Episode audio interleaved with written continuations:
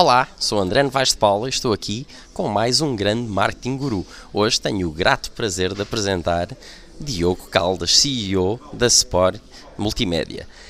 E o Diogo, porque é que é importante na minha vida? O Diogo é o meu colega mais antigo.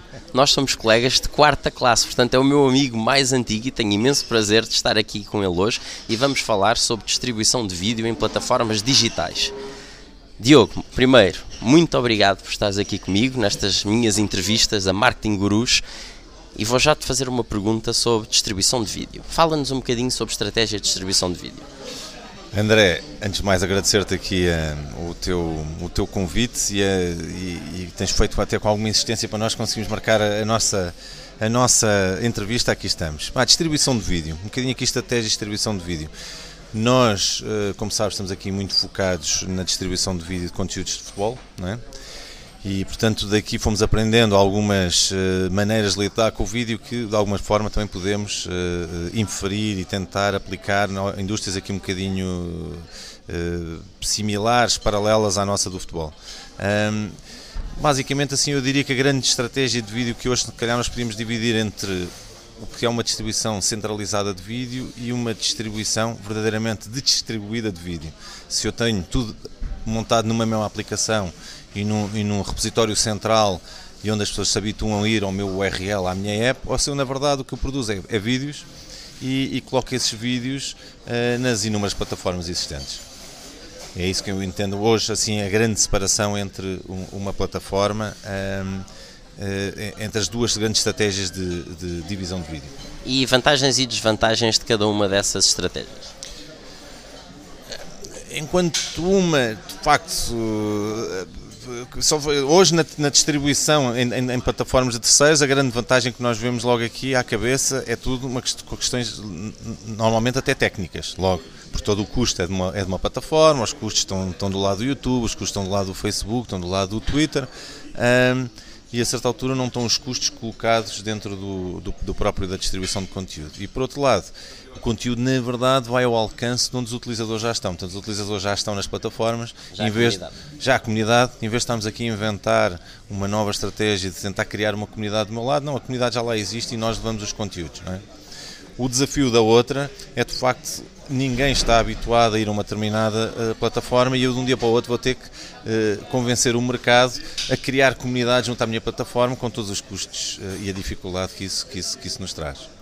Vocês estão muito ligados ao mundo do futebol, portanto, vídeo e futebol para vocês é tema uh, do dia a dia. Queres falar de algumas das especificidades uh, em relação a conteúdos de vídeo em futebol e quais é que são as boas práticas que poderias tirar que possam ser úteis para outras indústrias? Sim, há especificidades de facto relacionadas com o futebol. Vídeo é vídeo do ponto de vista técnico, eh, ele está lá, mas depois tem aqui algumas características eh, que se calhar ele encaria.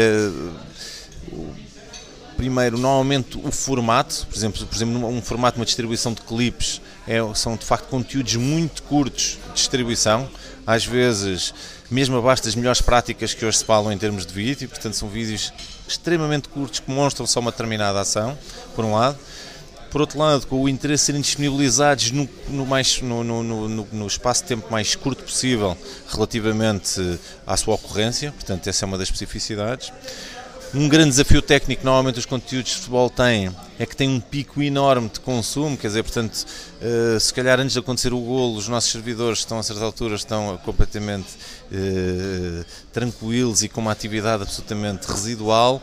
No momento do golo, de facto, traz aqui todo uma, um desafio de que toda a gente quer ver durante aquela meia hora aquele golo e a seguir nunca mais vão ver o golo. Portanto, tem esta especificidade de, de, de, de pico. E por outro lado, a necessidade absoluta, se calhar, de ver aquele conteúdo. Há conteúdos que eu posso não ver, Uh, passou um determinado conteúdo que eu a certa altura posso não ter prestado, uh, não prestar muita atenção, mas de facto o gol que aconteceu, acabou de acontecer relativamente a um jogo qualquer, toda a gente o quer ver. Portanto, ou nós temos de facto forma de o entregar ao cliente, ou em última análise o cliente vai encontrar as suas maneiras, uh, às vezes encontra o conteúdo se não disponibilizado por nós acaba por ser consumido em, em sites piratas, acaba por ser em plataformas não autorizadas, portanto há aqui algumas especificidades de facto e que de alguma forma também se aplicam em algumas outras indústrias. E agora, em relação às plataformas existentes, uh, quais é que são as características que tu irias uh, destacar, principalmente? Quais é que são as, uh, as que existem, não é? Que já mencionaste algumas. Quais é que são as características que são aplicadas a essas plataformas em termos de monetização e não só? Bom, as plataformas, infelizmente, hoje estamos aqui um bocado reduzidos a, a, a poucas. E a poucas já nem é, quer dizer, elas, elas são muitas, eh, mas na verdade, com, de facto, com capacidade, com comunidade de chegar e, e ser, e ter algum alcance, eh, falamos das, das habituais, não é? estamos a falar entre, entre Facebooks e YouTubes e Twitters, agora o Facebook Watch, mas, e, e, falaste bem do tema de monetização, nem todas são iguais do, do ponto de vista de monetização. Se há plataformas que permitem monetizar, outras uh, vivem completamente à margem da monetização, em que o, o, o, detentor dos conteúdos se espera da plataforma tirar alguma rentabilidade, porque outros há que só querem mostrar os seus conteúdos e não estão à espera da rentabilidade, mas quem, ter, uh, quem, quem espera de facto tirar a rentabilidade do conteúdo não consegue fazê-lo uh, em todas as plataformas. E quando o faz, muitas vezes Uh, sempre com dificuldade de, de verdadeiramente fazer uma, monetização que consiga tornar a distribuição de conteúdo algo, algo rentável. E sobre monetização em, em si, ah, qual é que são os teus conselhos para alguém que tem conteúdos vídeo e quer pensar como é que eu hei de monetizar uh, utilizando as suas plataformas ou, ou plataformas existentes, como é que elas podem monetizar? Quais é que são as estratégias aí? A estratégia de monetização passa obviamente por ter aqui um conteúdo bem, bem, bem, bem feito para o target, na altura certa e sendo colocado uh, nestas plataformas. Nós aqui tivemos de facto a ter uma dificuldade desse, da monetização, não consigo olhar para as plataformas todas e dizer que temos uma solução para todas elas, tanto que, que nós inclusive desenvolvemos uma solução própria uh, para monetizar uh, os conteúdos. Solução essa que nos permite ter muito maior e sermos nós de facto o distribuidor dos conteúdos um, na, uh, portanto no todo o ecossistema do futebol.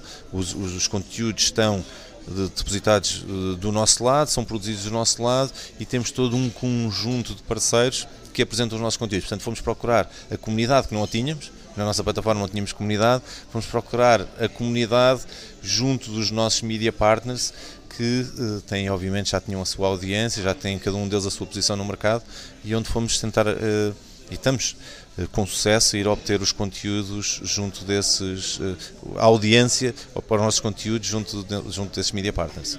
Obrigado. E diz-me agora, em relação aos desafios que se colocam por causa dos diferentes formatos, porque nós sabemos que hoje em dia uh, carregar nativamente os conteúdos nas diversas plataformas que existem é melhor, aquela velha máxima de carregar no YouTube e depois distribuir a partir do YouTube já não funciona, porque o reach é muito melhor se for diretamente carregado nas plataformas.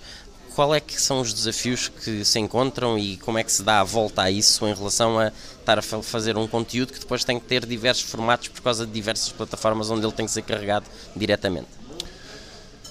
É, o ideal era que a produção fosse, na expressão inglesa, one fits all, não é? mas não é difícil, porque eh, de facto começa logo pelos formatos. Hoje temos os formatos verticais, temos formatos horizontais, temos formatos eh, de vários tamanhos. Temos as plataformas a privilegiarem durações de conteúdos também diferentes. Umas privilegiam formatos de longa duração, outras eh, de facto estão orientadas a formatos um pouco mais curtos. E portanto, todo esse desafio entre formatos, entre as plataformas não aceitarem e não beneficiarem, como acabaste de dizer, não dão qualquer um, um, um vídeo colocado no YouTube e depois disponibilizado no Facebook, não é uh, promovido uh, organicamente e de uma maneira fácil dentro do Facebook. Uh, portanto, todos esses formatos e todos esses desafios têm, têm tem, tem os seus há desafios para cumprir. Nós andamos aqui o nosso dia a dia a tentar resolvê-los. Ainda não resolvemos todos, mas estamos a caminho disso. Diogo, estamos mesmo no fim. Muitíssimo obrigado por esta entrevista. Diz-me só onde é que tu podes ser encontrado para quem te quiser seguir.